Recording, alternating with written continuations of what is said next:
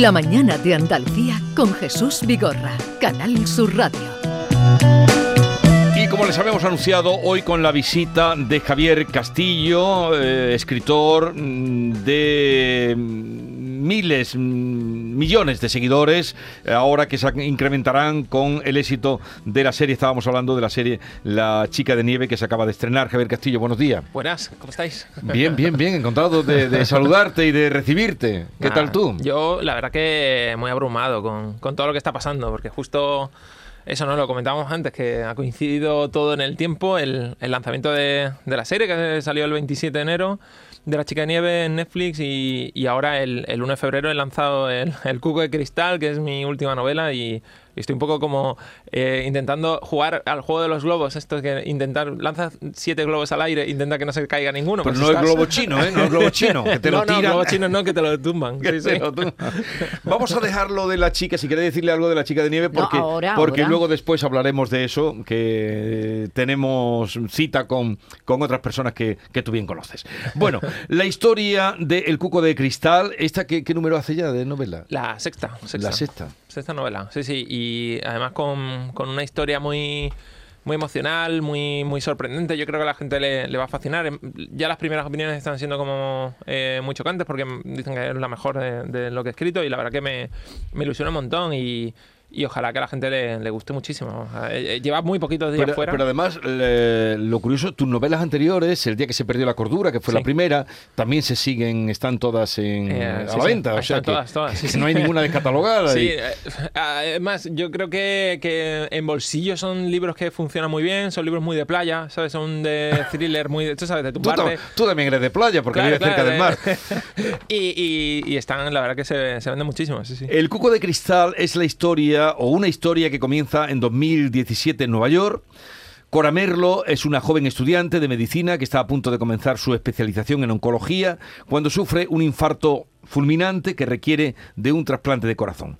Su vida cambia, cambia radicalmente cuando la madre del donante aparece en su vida. Ahí Sí. es donde podríamos eh, situarla ahí, para que tengan sí. un poco de idea de por dónde va la cosa ahora que iniciamos la charla.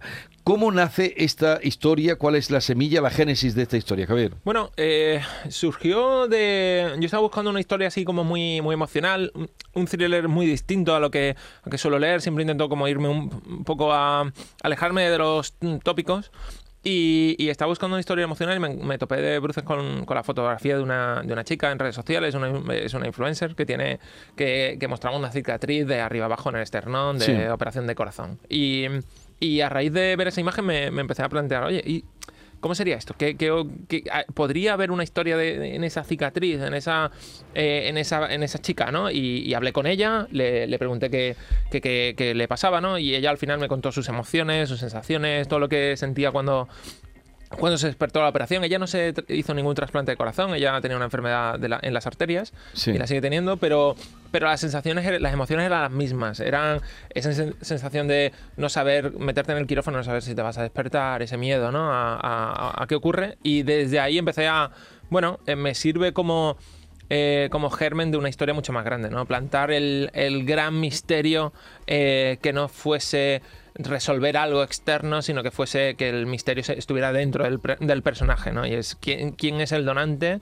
y no solo quién es el donante, sino qué historia puede haber detrás, ¿no? Y cuando en cuanto aparece la, la madre de la- del donante eh, en su vida le invita a pasar unos días en, en su ciudad, en su pueblo, eh, Cora como que se adentra en un lugar, un territorio como nuevo, eh, en el que poco a poco va conociendo el entorno, la vida de su donante y poco a poco se va descubriendo secretos muy cada vez más oscuros de- en esa vida. Tú sabes que siempre recomiendan no conocer, eh, recomiendan e incluso En, en España, en son, España está son prohibido. tasativos, este No, es no, prohibido. en España el registro de donante Exacto. es absolutamente Sí. privado. no pero puedes saber En España no, pero en Estados Unidos sí. en Estados En Unidos. Estados Exacto. Unidos eh, tienes la apuntar. posibilidad de apuntarte en una lista, lo explicas muy bien en Sí. el libro, de aportarte una lista para que los eh, la familia de los donantes se pongan en contacto si quieren. Tal cual. Es Sí. decir, y el, el que recibe la donación también se apunta diciendo yo quiero o no quiero. Es decir, Exacto, tal eh, cual. es voluntario. Y, digamos. y- y claro, em, claro, cuando estaba desarrollando la trama, me, el- buscando el lugar más adecuado para que sucediese, eh, era en Estados Unidos, por- simplemente por eso, ¿no? Porque allí sí se permitía.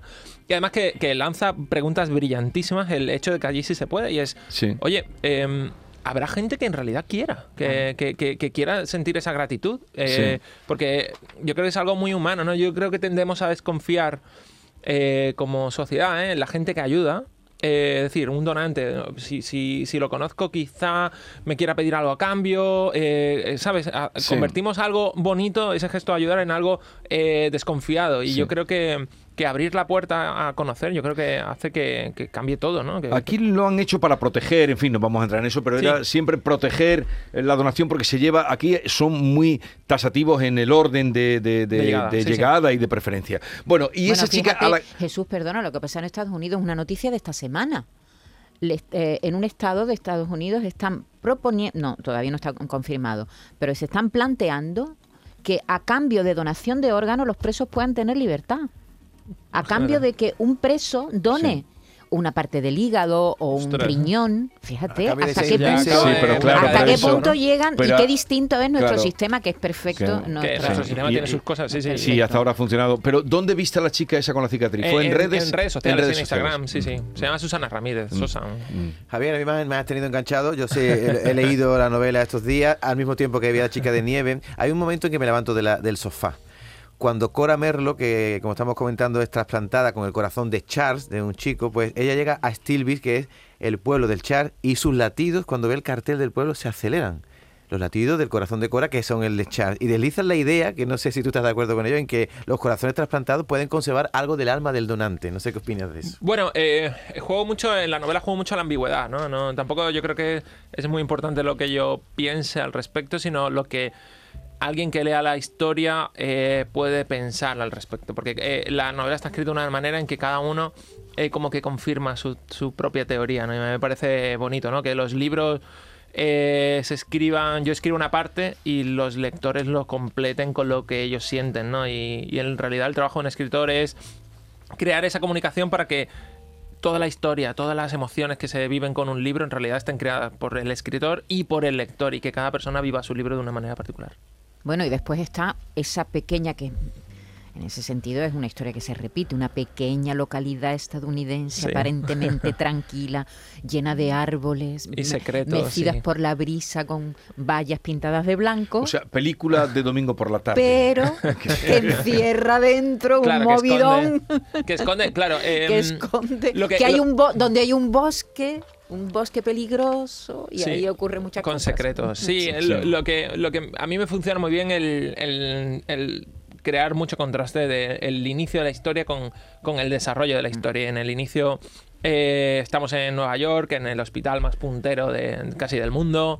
eh, que Cora va a ser médico residente de- en oncología, está con todos sus sueños y sus aspiraciones y de repente su vida se trunca por ese, por ese infarto fulminante, por ese trasplante y de repente nos la llevamos a, a Stillville para que conozca a su donante, que es un pueblecito pequeñito en el interior, en Missouri, al lado, en la zona de los Altos Ozarks, que es una zona que es preciosa, pero al mismo tiempo y tiene tanto bosque, tanta naturaleza, todo tan rodeado que hace que el pueblecito sea muy pequeño, todo el mundo casi se conozca y, y en realidad me permitía muy bien plantar semillas de ¿y si hubiese algo en esa belleza que tiene el pueblo que no fuese tan bello, que no fuese esa calma que ella necesita, ¿no? Y, y vamos adentrándonos en ese giro de plantear misterio, suspense, hay un, un- un as- un asesino por ahí detrás, es, es como muy... A veces es mejor no abrir todas las puertas que se te muestran cerradas porque al otro lado puede haber una versión distinta de ti.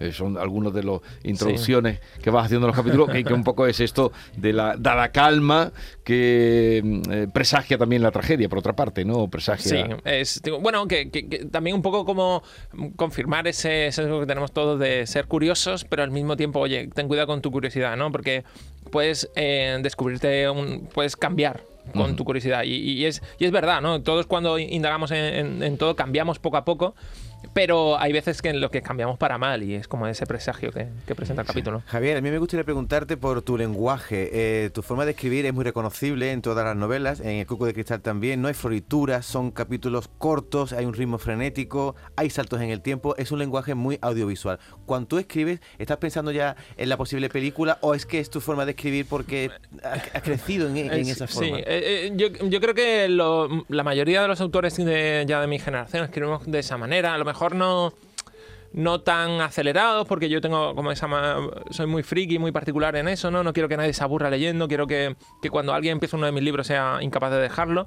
Y es como mi manera personal de escribir. Eh, es verdad que eh, no pienso en la adaptación, estoy pensando simplemente en que cada párrafo tenga sentido, que sea muy fácil imaginarte lo que estás leyendo, ¿no? Hoy en día que, que tenemos tantos estímulos, yo creo que el ser capaz de, de ser conciso y al mismo tiempo ser capaz de crear imágenes potentes en la cabeza hace que, que cuando te suene el móvil no, no, no lo atiendas, sino que siga pe- leyendo. pero tú no Pues piensas, en la, no piensas en la adaptación del cine, pero evidentemente los que te han comprado Chica de Nieve, cuando han visto la novela, han dicho, es que está aquí el guion hecho, es que está casi escrito, ¿no? Estaba, sí, casi escrito. Bueno, lo que hemos- el guion ha sido un, un trabajo formidable de, de Jesús Mesa Silva y Javi Andrés Roy, que son dos guionistas increíbles que con el que hemos hecho piña, hemos hecho equipo y hemos conseguido adaptar la historia que era que estaba ambientada, la de la chica nieve en Nueva York, eh, y nos la hemos llevado a Málaga, que, que ha sido un trabajo así de, de intentar ser conciso, porque claro, cada, cada minuto de rodaje cuesta dinero y, y, eh, intentar ser conciso y mantener el alma de la historia, sí, sí.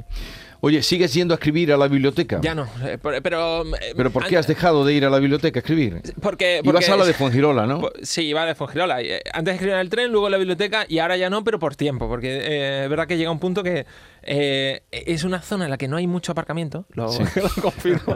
y perdí- perdía mucho tiempo abarcando. Y, y llega un punto que digo, mira, eh, Me quedo en casa. Me quedo en casa, que ese rato estoy escribiendo, estoy leyendo, estoy respondiendo. ¿Cómo, sí. cómo es tu espacio? Pues claro, de, de escribir primero en el tren, luego en la biblioteca. ¿Cómo, cómo es tu espacio? Me- ¿Cómo te has rodeado? Me, me he rodeado. eh, la verdad que es un despacho así muy cuco. Me lo he hecho eh, al lado del salón. He cometido un error de diseño, ahora lo cuento.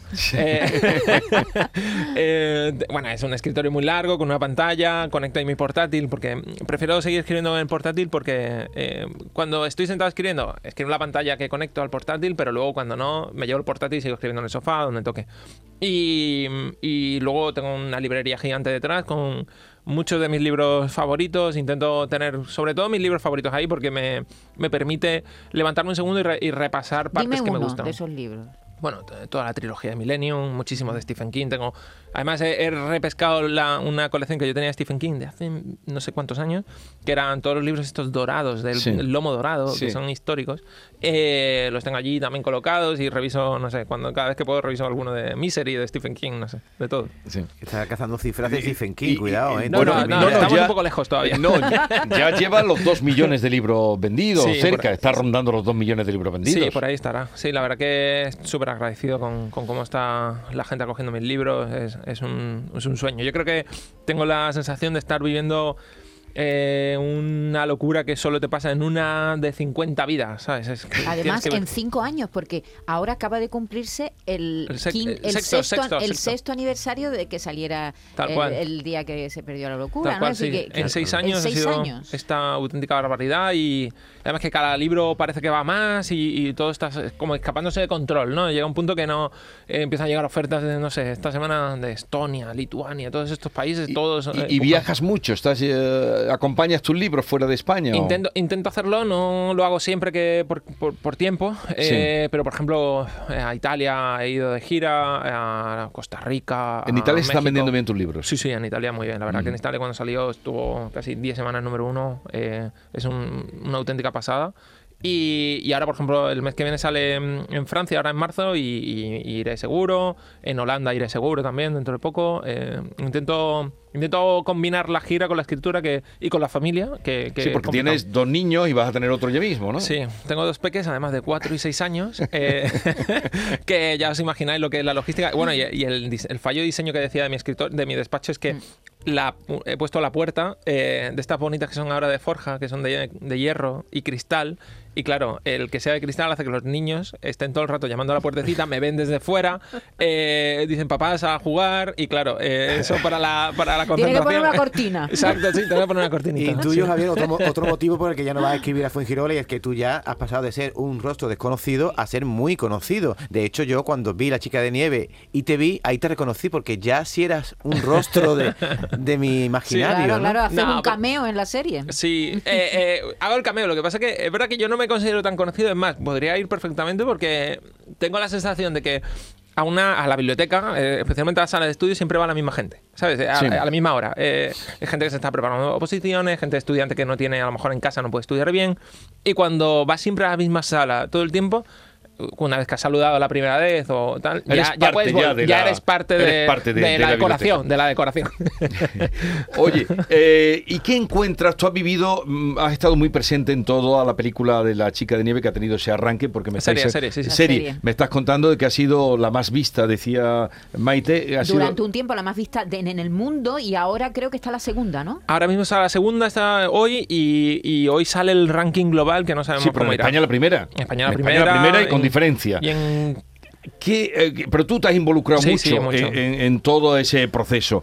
Eh, ¿Qué hay en el libro, libro mm, que no esté en la peli a la hora de contar una historia y qué hay en la película que no esté a Bueno. la hora de contar en el libro? Hay, hay cosas concretas, hay mm, escenas concretas que o, o líneas de trama concretas que a lo mejor se han, se han suprimido por tiempo, ¿no? Eh, No, pero digo, es- a ti como comunicador que estás contando una historia.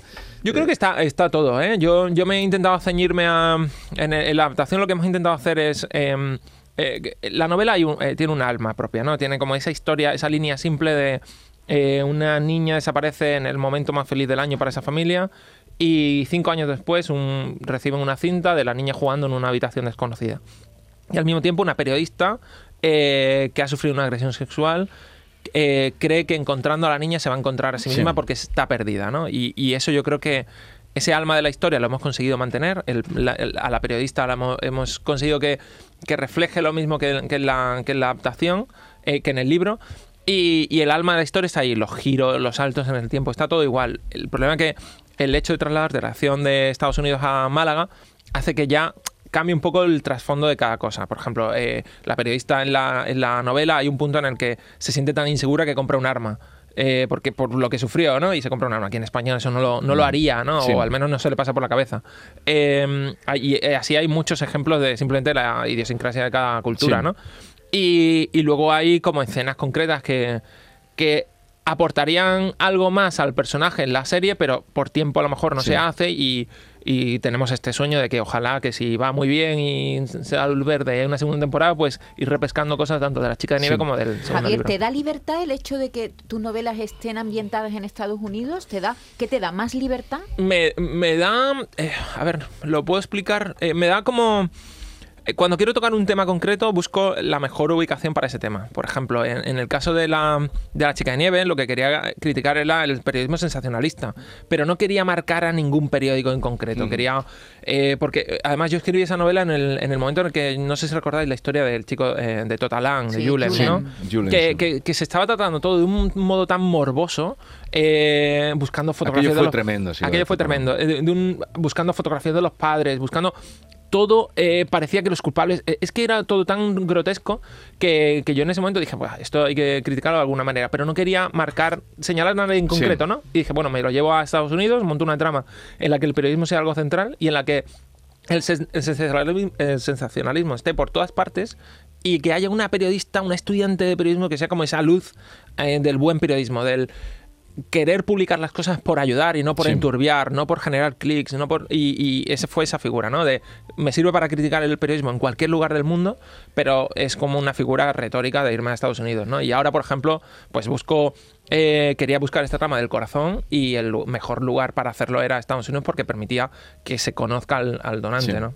Y la idea de traerlo de Nueva York, a, para, digo para la serie, a Málaga, que eh, los malagueños te van, a, te van a querer, ya te querían, ahora te van a querer más. Eh, ¿Por qué fue? ¿Cómo surgió? ¿Por Eh, efectos de producción? Bueno, eh, eh, lo compró, los derechos los compró Netflix España. La Sí. adaptación sí o sí tenía que ser en España porque irnos a Estados Unidos iba a ser muy caro para, Sí, para o sea esa que era- producción en España. Era, una, era buscar una solución a, a, a una- a un requerimiento. a- sí, sí, ahorrar también los Claro. costes de producción. Claro, porque grabar, hacer una cabalgata de Nueva York eh, por el centro de Nueva York iba a ser un poco caro y buscamos la alternativa, ¿no? Y luego buscando dentro de España buscábamos eh, lo fácil hubiera sido irse a Madrid y Barcelona, ¿no? Que porque Sí. están los equipos allí, pero queríamos eh, hacer algo que tuviera mucho sentido y, y buscar una ciudad donde la Navidad fuese muy importante, donde esa cabalgata de Reyes Ya, ya fuese muy tenías, importante. que tenéis ya el Y escenario. ¿no? Claro, ya teníamos el escenario montado y qué, teníamos... bien, qué bien está hecha la cabalgata de Reyes. Es, es alucinante. Y digo, y di- bueno, el centro, cómo se pone Bueno, con las bueno, luces. pero, pero digo yo, ¿y esto que han ido en, en un, 6 un 5 de enero a grabarlo o qué? No, no, que va, eh, fue en marzo. Montamos una nueva cabalgata en marzo. Fue alucinante, además Está con. muy bien hecha la cabalgata. ¿eh? Fueron mil y pico extras para montar la cabalgata, carrozas reales, todo, todo. Es, em,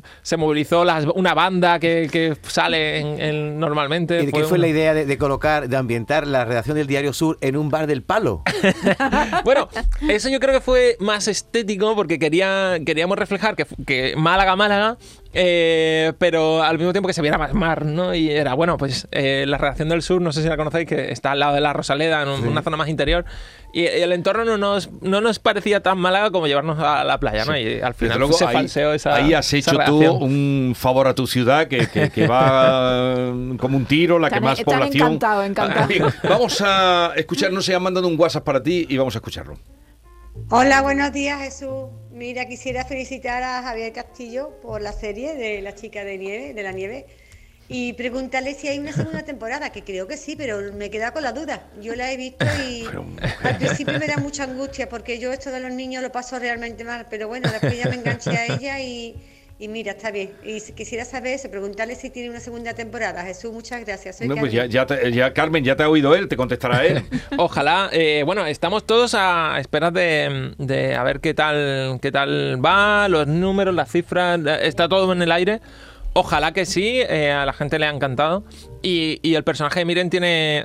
Tenemos la suerte que tiene mucha continuación, porque tiene el juego del alma, que es la segunda novela, que permite que, que la historia siga continuando. está con esa- escrita, vamos. Escrita está. Escrita está. Eh, y como dice tu compañero, que el guion casi está hecho por, por el libro, que es muy bueno, en, visual. en la última escena de la serie ya sale el nombre de la siguiente, ¿no? Tal Laura cual. Valdivia, ¿no? Exacto, es- eh, sería el caso siguiente que, que en la novela es Gina y aquí hemos, hemos llevado a, a España, pero es verdad que, que la historia está, eh, luego falta esa luz verde que ojalá se cumpla. Y continuará en Málaga. Bueno, un segundito que hay otro WhatsApp, quédate porque ahora después Sí, sí. del boletín eh, queremos que te quedes con nosotros, pero vamos a oír esto. Una pregunta a Javier Castillo. Eh, ¿Qué pasó con la serie que se iba a adaptar al día que se perdió la cordura de Amazon? ¿Cree que había algo? Eh, bueno, El día que se perdió la cordura y El día que se perdió el amor son mis dos primeras novelas. La mm, compró los derechos MediaPro y Idea Planeta y Sí. lo siguen teniendo y están avanzando con la preproducción, pero es verdad que, que va a otro ritmo. ¿no? ¿Por No cuánto sé- tiempo los tienen? Porque eso los vendes por un tiempo, ¿no? Creo que son cinco años, no sé, no, no puedo contar ese cuántos son. Bueno, pero son, tienen un límite, o sea que si no un lo hacen, lo recuperas hay tú. hay. Llegamos a las 11 de la mañana, quédate un momentito, Javier, que vamos a retenerte unos minutos más. Esta es La mañana de Andalucía con Jesús Vigorra, Canal Sur Radio.